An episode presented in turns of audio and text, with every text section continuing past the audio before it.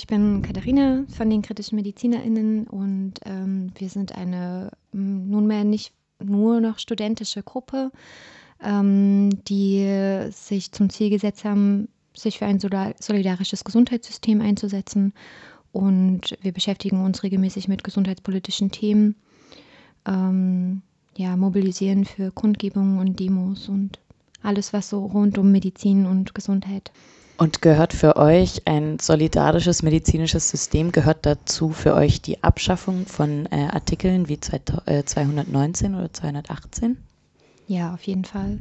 Ähm, wir haben uns seit letztem Jahr sehr intensiv damit beschäftigt mit dem Thema, weil da wieder ähm, mehrere Ärztinnen angeklagt waren wegen dem Paragraph 219a, ähm, was ja mehr oder weniger ein Informationsverbot ist. Und dann hat sich ja die ähm, große Ko Koalition genötigt geführt, weil halt einfach viel Bewegung war ähm, in ganz Deutschland und viel Kampf auch war, ähm, einen neuen Kompromiss auszuhandeln. Ähm, und jetzt dürfen Ärzte und Ärztinnen tatsächlich auf ihren Webseiten schreiben, dass sie zwar einen Schwangerschaftsabbruch vornehmen, aber halt keine weitere Information was für uns eigentlich normalerweise dazugehört. Also zum, zum, medizinischen Eingriff sollte es dazugehören, dass auf so einer Website informiert werden kann, was für Methoden angewendet werden für den Schwangerschaftsabbruch. Ja, und das schränkt also nicht nur die Ärzte und Ärztinnen ein, sondern auch Frauen in ihrem Recht auf Selbstbestimmung und auf Informationsrecht. Kriegt ihr das aus der Seite, also aus dem Blickwinkel von MedizinerInnen, kriegt ihr das mit, wie das Leute unter Druck setzt? Habt ihr da Stimmen gehört, die sich eingeschränkt fühlen von diesem äh, Paragraphen?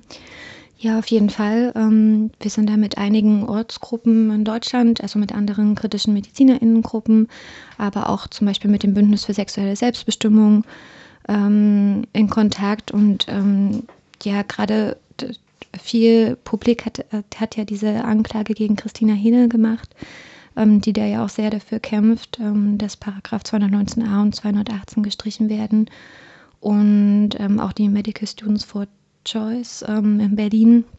Ähm, und das sind alles so einzelne kleine Gruppen, ähm, die viel dafür kämpfen und mit denen wir auch viel in Kontakt sind und versuchen da vor allen Dingen darauf aufmerksam zu machen, die Allgemeinbevölkerung ähm, und irgendwie gemeinsam zu schauen, wie können wir da weiter Druck auf die Politik ausüben. Bevor wir vielleicht noch auf den Paragraphen 218a kommen, ähm, was ist denn nun an diesem Kompromiss für euch zu kritisieren? Ist es nicht ein gelungener Kompromiss, unter dem nun Werbung gemacht werden kann auf eine Art und Weise? Eigentlich gar nicht. Also dieser Kompromiss ist halt so, dass jetzt dieses Wort Schwangerschaftsabbruch sein kann, aber wie ich schon gesagt habe, halt keine Methoden, keine weitere Informationen. Und das Problem, was wir haben, ist, dass AbtreibungsgegnerInnen ähm, alles dürfen. Also wenn man halt im, im Internet sucht und ähm, jetzt stelle ich mir vor, ich bin eine Frau, ich komme in diese Situation und das ist ja sowieso schon eine, ähm, eine Lebenssituation, die sehr schwierig ist. Und ähm, ich informiere mich im Internet und dann komme ich halt auf diese Seiten von den AbtreibungsgegnerInnen und da sind da ist so viel Lügen und Hetze und Polemik ähm, verwendet und falsche Bilder. Und denen sind irgendwie gefühlt gar keine Grenzen gesetzt. Die einzigen Grenzen, die den Gesetzen ist, weil sich dann irgendwann mal das Jugendschutz, ähm, der Jugendschutz einschaltet und dann bestimmte Bilder sperrt, aber das war's. Ähm, und dadurch haben wir ein wahnsinniges Ungleichgewicht ähm, zwischen medizinischer Information und Aufklärung ähm, und diese Hetze auf der anderen Seite. Ähm, und deswegen ist das für uns überhaupt nicht kein guter Kompromiss. Also es muss einfach möglich sein, dass Ärzte und Ärztinnen, die diese Eingriffe vornehmen, auf ihren Seiten darüber informieren können und das ausführlich darüber informieren können.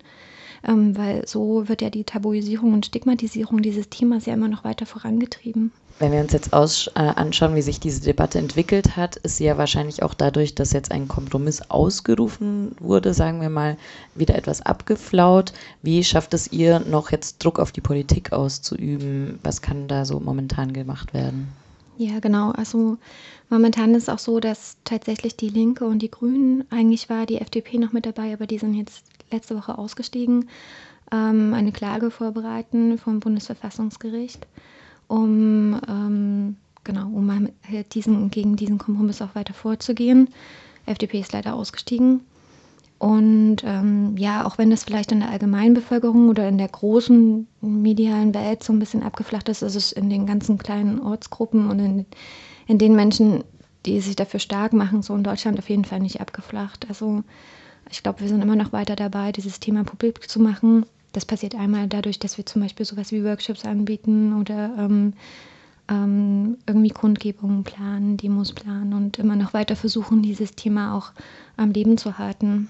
Jetzt ist es ja schon so schwer, gegen den 219a oder 219 anzukämpfen, ähm, aber eure Kritik richtet sich auch gegen den Paragraphen 218. Weshalb kritisiert ihr diesen? Ja, ich glaube, ähm, wir haben momentan einfach eine wahnsinnige, ja, was ich schon gesagt habe, Stigmatisierung und Tabuisierung des Themas. Und selbst international anerkannte Organisationen wie die Weltgesundheitsorganisation, die WHO, ähm, sehen sichere und legale ähm, Abbrüche, also damit sind ja die Frühschwangerschaftsabbrüche gemeint, ähm, als ein fundamentales Menschenrecht an. Und wir denken, es gehört einfach zur Frauengesundheit mit dazu. Und man sieht an den Zahlen, dass in Ländern, ähm, wo weniger Restriktionen sind und wo es legale und sichere Frühschwangerschaftsabbrüche gibt, dass es ähm, eher weniger ähm, Abbrüche stattfinden und vor allen Dingen aber ähm, die Frauengesundheit nicht gefährdet wird. Weil je restriktiver die, man die Gesetze gestaltet, desto schwieriger wird es, desto später gehen die Frauen und suchen sich Hilfe oder desto ähm, verzweifelter sind sie und versuchen irgendwie anders, diese Schwangerschaft abzubrechen. Und das ist einfach ein Thema, das kann man nicht wegdenken. Also es wird immer ungewollte, ungeplante Schwangerschaften geben ja, das ist für uns einfach ein wichtiges Thema, was die Selbstbestimmung von Frauen angeht. Das ist ja jetzt alles aus einer, ähm, aus dem Blickwinkel einer Person, die abtreiben möchte oder die halt schwanger ist, ob gewollt oder ungewollt, ähm, geschildert. Wie ist es denn aus der Perspektive von MedizinerInnen? Also ähm, dadurch, dass es ja dieses Verbot gibt, also 218 ja eigentlich ein Verbot ausspricht, kann das auch irgendwie die Praxis beeinflussen?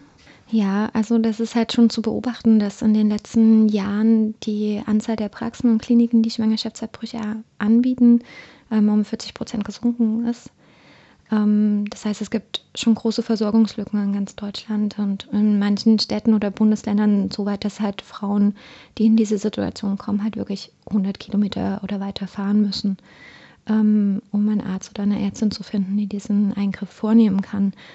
Das sind 100.000 Eingriffe ungefähr. Ähm, diese Zahl ist bleibend so, also ist nicht gestiegen oder weniger in Deutschland. Ähm, das heißt, die Versorgung ist einfach gefährdet. Und das liegt natürlich daran, dass die Gesetze halt einfach im Strafgesetz verankert sind. Und dass wir auch in Deutschland zum Beispiel diese ähm, für MedizinerInnen diese Gewissensfrage haben, also dass man das ablehnen kann, bei so einem Einbruch, äh, Abbruch dabei zu sein. Während es aber zum Beispiel in Schweden einfach mit zur Ausbildung oder mit zur Berufswahl dazugehört. Das heißt, wenn man sich in Schweden zum Beispiel dafür entscheidet, in die Gynäkologie zu gehen, dann gehört das einfach mit dazu, weil das einfach für Schweden sozusagen zur Frauengesundheit mit dazugehört, dass es dass Schwangerschaftsabbrüche ein häufiger gynäkologischer Eingriff ist. Das beachtet man sozusagen schon in seiner Berufswahl. Also man sieht ähm, in anderen Ländern, es kann auch anders gehen und es ist möglich. Und es bedeutet nicht, dass dann mehr Schwangerschaftsabbrüche stattfinden. Das ist ähm, ganz im Gegenteil eher.